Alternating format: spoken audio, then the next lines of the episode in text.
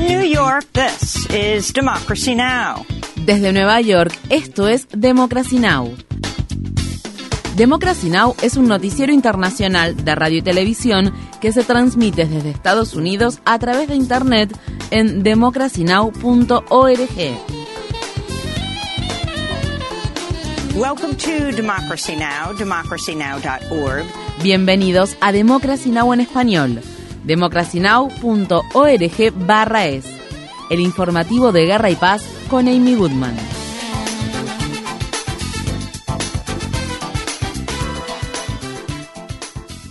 Continúan las negociaciones para extender aún más la tregua en la franja de Gaza mientras el alto el fuego temporal entra en su último día. El secretario de Estado de Estados Unidos, Anthony Blinken, habló en la mañana del miércoles en una conferencia de prensa que brindó la OTAN en la ciudad de Bruselas al tiempo que se prepara para regresar a Israel y Cisjordania.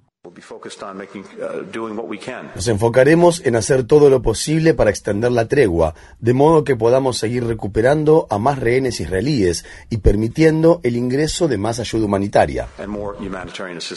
El martes, 30 mujeres y menores palestinos fueron liberados de prisiones israelíes después de que la organización Hamas liberó a 10 rehenes israelíes y dos ciudadanos extranjeros. Estas fueron las palabras expresadas por la activista y estudiante palestina Ruba As quien fue liberada el martes.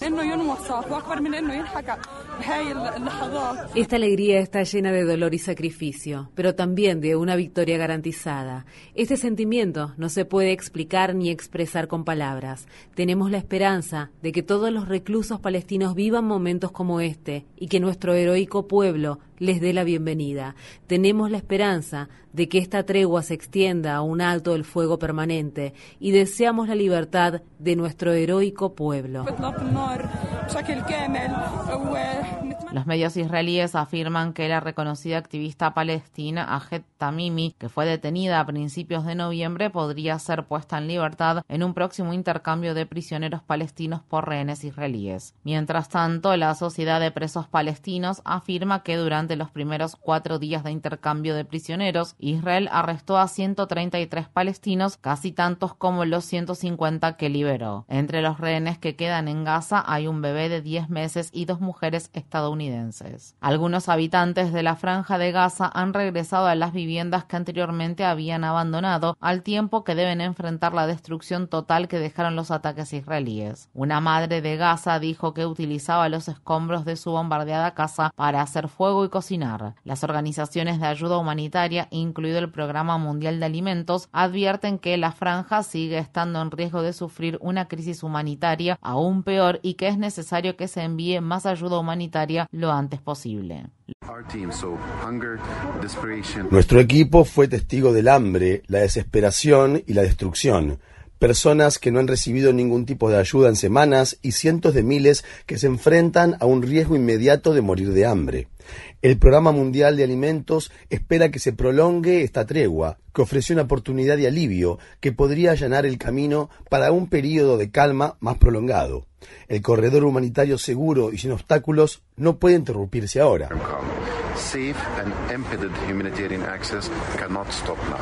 Los ataques de Israel contra la franja de Gaza se han cobrado la vida de unas 15.000 personas. En los territorios ocupados de Cisjordania, las Fuerzas Armadas israelíes han rodeado tres hospitales y están bloqueando la salida y entrada de los equipos médicos al tiempo que realizan un importante operativo militar en el campamento de refugiados de Jenin. En la noche del martes, el director de Médicos Sin Fronteras, Christos Christou, publicó el siguiente video mientras se encontraba atrapado junto con el personal del hospital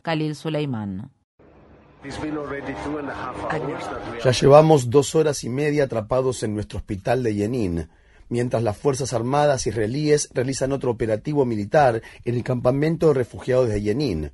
No hay forma de que ninguno de los pacientes heridos llegue al hospital y nosotros tampoco tenemos forma de llegar a ellos. Cristu dijo que al menos dos palestinos murieron a causa de las heridas que sufrieron debido a que las ambulancias no pudieron llegar hasta ellos durante el bloqueo. Esto se produce en medio de informes que indican que soldados israelíes le dispararon en la mañana de miércoles a un niño palestino de nueve años en Jenin. Asimismo, las Fuerzas Armadas israelíes también destruyeron al menos dos viviendas en Jenin, así como carreteras y cañerías de agua y detuvieron a al menos 20 personas. Por su parte, organizaciones de defensa de los derechos humanos afirman que en las últimas 24 horas Israel ha arrestado a 35 palestinos en los territorios ocupados de Cisjordania, incluido un niño de 12 años. Hiyama Wartani, uno de los tres estudiantes universitarios de ascendencia palestina que fueron baleados en un probable crimen de odio en el estado de Vermont, ha publicado un comunicado desde el hospital. Wartani, estudiante de la Universidad de Brown, dijo, es importante darse cuenta de que esto es parte de una historia más amplia. No soy más que una víctima de un conflicto mucho más amplio. Si me hubieran disparado en Cisjordania, donde crecí, el ejército israelí probablemente me habría negado los servicios médicos que me salvaron la vida. El lunes por la noche, los estudiantes de Brown interrumpieron una charla de la rectora de la universidad, Christina Paxson, durante una vigilia que realizaron por los estudiantes baleados y pidieron a la facultad que deje de invertir en compañías fabricantes de armas como Northrop Grumman, Raytheon y Textron. En los territorios ocupados de Cisjordania, los estudiantes y el personal de Ramallah Friends School, escuela a la que asistieron las tres víctimas del tiroteo, reflexionaron sobre el trágico incidente. Estas fueron las palabras expresadas por Lynn Arshehab, una estudiante del último año de la escuela. Como estudiantes del Ramallah Friends School, estamos horrorizados por el reciente ataque contra tres de nuestros queridos amigos y exalumnos de esta escuela. Como estudiantes de Ramallah Friends School, pedimos a las comunidades internacionales que lleven a cabo una investigación completa y exhaustiva sobre este ataque y pedimos que este ataque no sea desestimado ni ignorado de forma alguna. Hoy como estudiantes llevamos el jata o pañuelo palestino o la kefia como símbolo de solidaridad con nuestros amigos, así como con sus familias. Uh, Visite nuestro sitio web democracynow.org barra es para ver la entrevista que le realizamos a la directora de la escuela Ramallah Friends School, ahora secretaria general de la organización American Friends Service Committee en Estados Unidos, Joyce Ahlowny. El martes, el senador demócrata del estado de Vermont, Peter Welch, pidió una extensión indefinida del alto el fuego en la franja de Gaza. Por su parte, el senador demócrata de Vermont, Bernie Sanders, aún no ha pedido un alto el fuego permanente. En Estados Unidos, el Comité de Acción Política de Charles Koch Americans for Prosperity Action ha decidido apoyar a Nikki Haley para las primarias republicanas de 2024. Charles Koch y su red de multimillonarios de derecha tienen como objetivo debilitar a Donald Trump, quien encabeza la contienda destinando decenas de millones de dólares y miles de voluntarios a todo el país para apoyar la campaña de Haley. Entre otras cosas, el Comité de Acción Política de Koch es conocido por bloquear los esfuerzos para combatir la crisis generada por el cambio climático. La Corte Suprema del Estado de Texas escuchó el martes los alegatos de una demanda que busca impugnar la prohibición del aborto en casi todos los casos a nivel estatal. La atención médica le ha sido negada a las personas aun cuando padecían graves complicaciones. Asimismo, estas se han visto obligadas a llevar a término embarazos no viables, a menudo poniendo en riesgo su salud. Estas fueron las palabras expresadas por Molly Dwayne, abogada principal del Centro para los Derechos Reproductivos, la organización que presentó la demanda en nombre de 22 pacientes y médicos. Los dos últimos años representan una aberración en relación a una práctica centenaria de Texas que permitía que los médicos utilizaran su criterio para practicar abortos en caso de que fuera necesario hacerlo para preservar la vida de sus pacientes. Las prohibiciones del aborto tal como existen hoy en día someten a médicos como mis clientes a las penas más extremas imaginables, cadena perpetua y pérdida de su licencia médica. Y aunque técnicamente existe una excepción médica a las prohibiciones, nadie sabe lo que esto significa y el Estado no nos lo va a aclarar. No one knows what it means, and the state won't tell us. El presidente de Panamá dijo el martes que se cerrará una disputada mina de cobre a cielo abierto de propiedad extranjera que ha estado en el centro de las recientes protestas que se han realizado a lo largo del país. El anuncio se produjo apenas horas después de que la Corte Suprema de Panamá declarara inconstitucional un contrato de 20 años que había sido aprobado entre el gobierno de Panamá y la mina a principios de 2023. Los manifestantes habían dicho que el nuevo contrato para la mina Cobre Panamá, que es propiedad de la compañía canadiense First Quantum Minerals se llevó a cabo de manera apresurada, con poca participación ciudadana y falta de transparencia.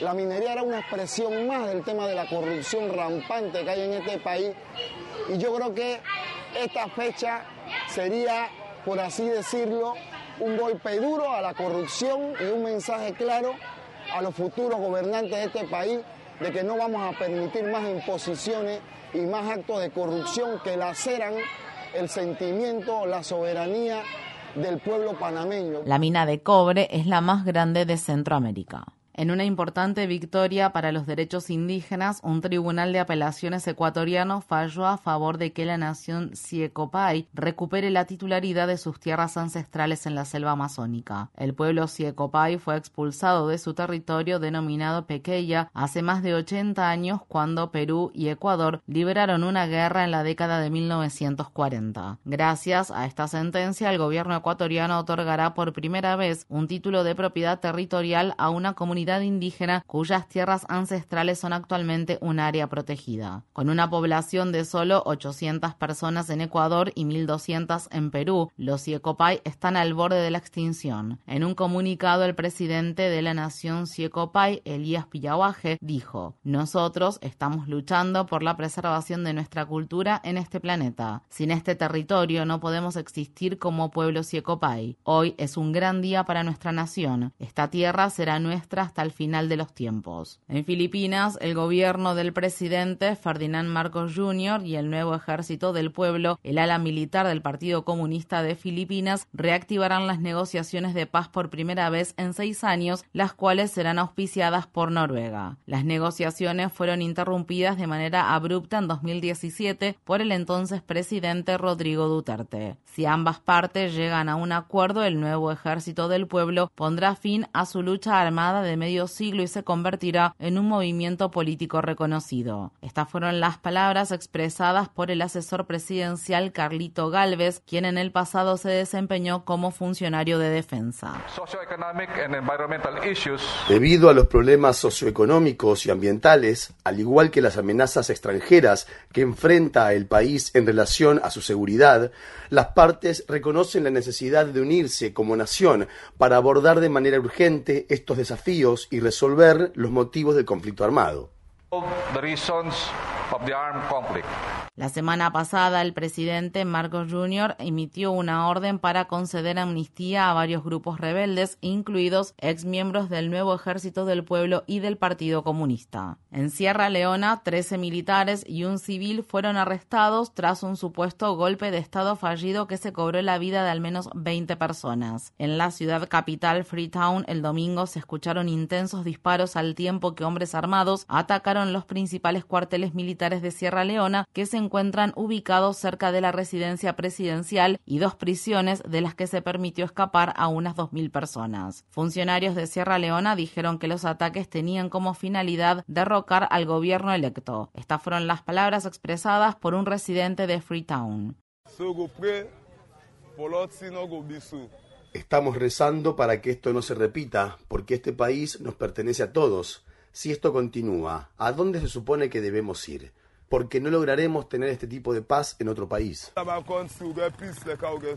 Esto se produce solo unos meses después de que el presidente de Sierra Leona, Julius Madavío, fuera reelegido para un segundo mandato en las controvertidas elecciones de junio. Desde 2020 se han producido al menos otros ocho golpes de Estado militares en África Occidental y Central, incluidos los que se produjeron este año en Gabón y Níger. En el estado de Atlanta, el presidente Biden y su esposa Jill Biden, el expresidente Bill Clinton y la exsecretaria de Estado Hillary Clinton se unieron a otros líderes actuales y anteriores para rendir homenaje a Rosalind Carter en su funeral. Jimmy Carter, de 99 años, que actualmente se encuentra en cuidados paliativos domiciliarios, también estuvo presente en el funeral. Rosalind Carter, quien se desempeñó como asesora y estratega política durante toda la carrera política de su esposo, es recordada como una defensora de la salud mental y de la atención médica domiciliaria no remunerada. Estas fueron las palabras expresadas por su hijo James R. Chip Carter III.